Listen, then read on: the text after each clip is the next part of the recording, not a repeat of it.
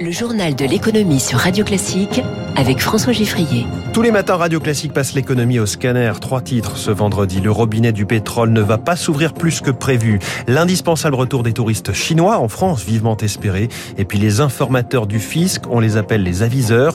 Un système très rentable pour les finances publiques. Dans cinq minutes, le Focus Eco, le colis est en plein boom.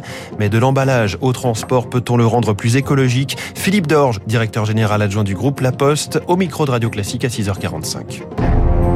Radio classique. Journal de l'économie qui démarre avec 400 000 barils et pas un de plus. Malgré la hausse des cours et la pression mise par les pays consommateurs, la hausse de la production de pétrole en décembre n'ira pas plus loin. Ainsi en a décidé l'OPEP+, c'est-à-dire les membres traditionnels du cartel de l'Arabie Saoudite au Venezuela, ainsi que la Russie et neuf autres pays producteurs. Alors pourquoi cette fermeté? Réponse de Benjamin Louvet, gérant matières premières chez Ophi Asset Management. Il se montre ferme parce que euh, ce que souligne l'ensemble des pays producteurs, c'est qu'il y a encore une grosse incertitude sur la reprise. Remettre trop vite du pétrole sur le marché les mettrait en risque. Le deuxième point, c'est qu'une grosse partie de la surconsommation de pétrole qu'on observe en ce moment est liée aux difficultés qu'on voit sur d'autres parties du marché, et notamment sur le marché du gaz, auquel le pétrole se substitue en partie, ce qui augmente la consommation de pétrole.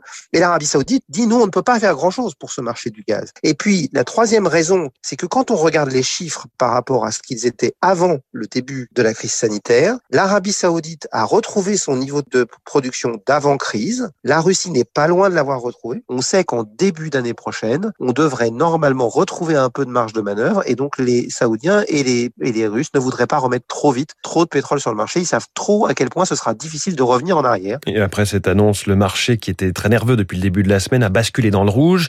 Le WTI, le WTI en bon américain, WTI à New York pour le mois de décembre a terminé à 78 dollars 81 et à Londres, le Brent pour livraison en janvier a reculé à 80,54 Ce sont euh, des niveaux d'il y a un mois environ. À propos d'énergie, voilà un sondage qui va faire parler l'observatoire réalisé par Elab pour Radio Classique avec les échos et l'Institut Montaigne. Le nucléaire perçu comme euh, garant de l'indépendance énergétique de la France pour euh, trois Français sur quatre. Mais sa sûreté génère un vrai clivage, un 50-50 d'opinions favorables ou défavorables, tout comme son impact environnemental. Légère majorité, 55% d'opinions défavorables en la matière. Pour ce qui est des énergies renouvelables, elles sont vues comme euh, énergie d'avenir, sûre et propre, mais il y a des doutes sur leur coût et la capacité à, garantir l'indépendance énergétique du pays avec elles. Un plan de reconquête pour relancer le tourisme français. Emmanuel Macron a réuni hier à Paris une cinquantaine de dirigeants du secteur pour vanter la destination France. Un plan sera dévoilé mi-novembre. On attend particulièrement le retour des touristes chinois, toujours soumis à restrictions de voyage. Manque à gagner très conséquent, Elodie Wilfried. Avant la pandémie, l'Hexagone comptait 2 millions de touristes chinois par an, ce qui faisait de la France leur première destination en Europe, mais pas toute la France. Leur disparition met des zones très ciblées en difficulté. Didier Arino, directeur général de ProTourisme. C'est essentiellement Paris et quelques grands spots touristiques de la Côte d'Azur ou euh, des grands châteaux des vignobles français. Les Chinois étaient des retombées économiques qui dépassaient les 2 milliards Plus de touristes chinois, c'est aussi un coup dur porté à certains secteurs. En première ligne, l'hôtellerie et le luxe. Adrien Lanotte, expert au cabinet MKG Consulting, spécialisé dans le tourisme. Ils dépensent 50% de leur budget dans l'hébergement et énormément en shopping, presque un quart de leur budget. Donc typiquement, les filières qui vont être les plus affectées, ben, ça va être euh, les grands magasins parisiens. Face à la stratégie zéro Covid adoptée par la Chine et qui ne devrait pas s'assouplir à l'approche des JO d'hiver de Pékin, la reprise est très incertaine pour Didier Arino. Il faudra de nombreux mois, voire plusieurs années, avant euh, de retrouver une situation à peu près normale. il faut surtout qu'on se prépare à avoir un tourisme autre qu'un tourisme dépendant de clientèle euh, lointaine. Une fois les restrictions levées, les professionnels anticipent que les Chinois voyageront d'abord en Asie avant de revenir en Europe. Explication d'Elodie Wilfried pour Radio Classique. Appelez ça comme vous voulez, un informateur, un indique, peut-être même euh, un délateur, peut-être. En tout cas, le sujet n'est plus tabou depuis les scandales d'évasion fiscale.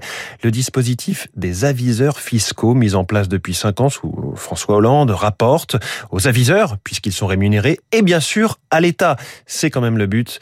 La députée du Puy-de-Dôme, Christine Pires-Beaune, présentait hier un rapport et nous en parle sur Radio Classique. On est vraiment sur de la fraude euh, internationale ou de la fraude nationale, mais à enjeu financier très important. Toutes les fraudes supérieures à 100 000 euros pour la DGFIP euh, peuvent être décelées via ce dispositif. Le nouveau dispositif, il marche tout simplement parce qu'il donne des nouveaux outils euh, dans le cadre de, de fraude fiscale très complexe, très sophistiquée. Sans ce renseignement fiscal, les services de Bercy auraient beaucoup de mal à, à déceler ce genre de fraude. Je peux vous dire qu'on a 110 millions d'euros qui ont été recouvrés grâce à six aviseurs. On les a remerciés, les six, pour un total de 1,8 million. Donc, rapporter 1,8 million à 110 euh, millions d'euros, il n'y a pas de souci euh, sur, euh, sur l'efficience du dispositif. Voilà, et puis cette information à propos du Boeing 737 MAX, dont plusieurs crashs, deux crashs avaient plongé l'avionneur américain dans une longue crise. Un accord de 225 millions de dollars a été conclu entre administrateurs de Boeing et actionnaires. Les marchés financiers, c'est décidément une semaine de record pour le CAC 40, cinquième séance consécutive de hausse à 6 987 points pour le Nasdaq, 15 940 et pour le S&P 500 à 4 680 points. En revanche, repli du Dow Jones hier soir, moins 0,09%. Le Nikkei à Tokyo est en ce moment en baisse de 0,69%.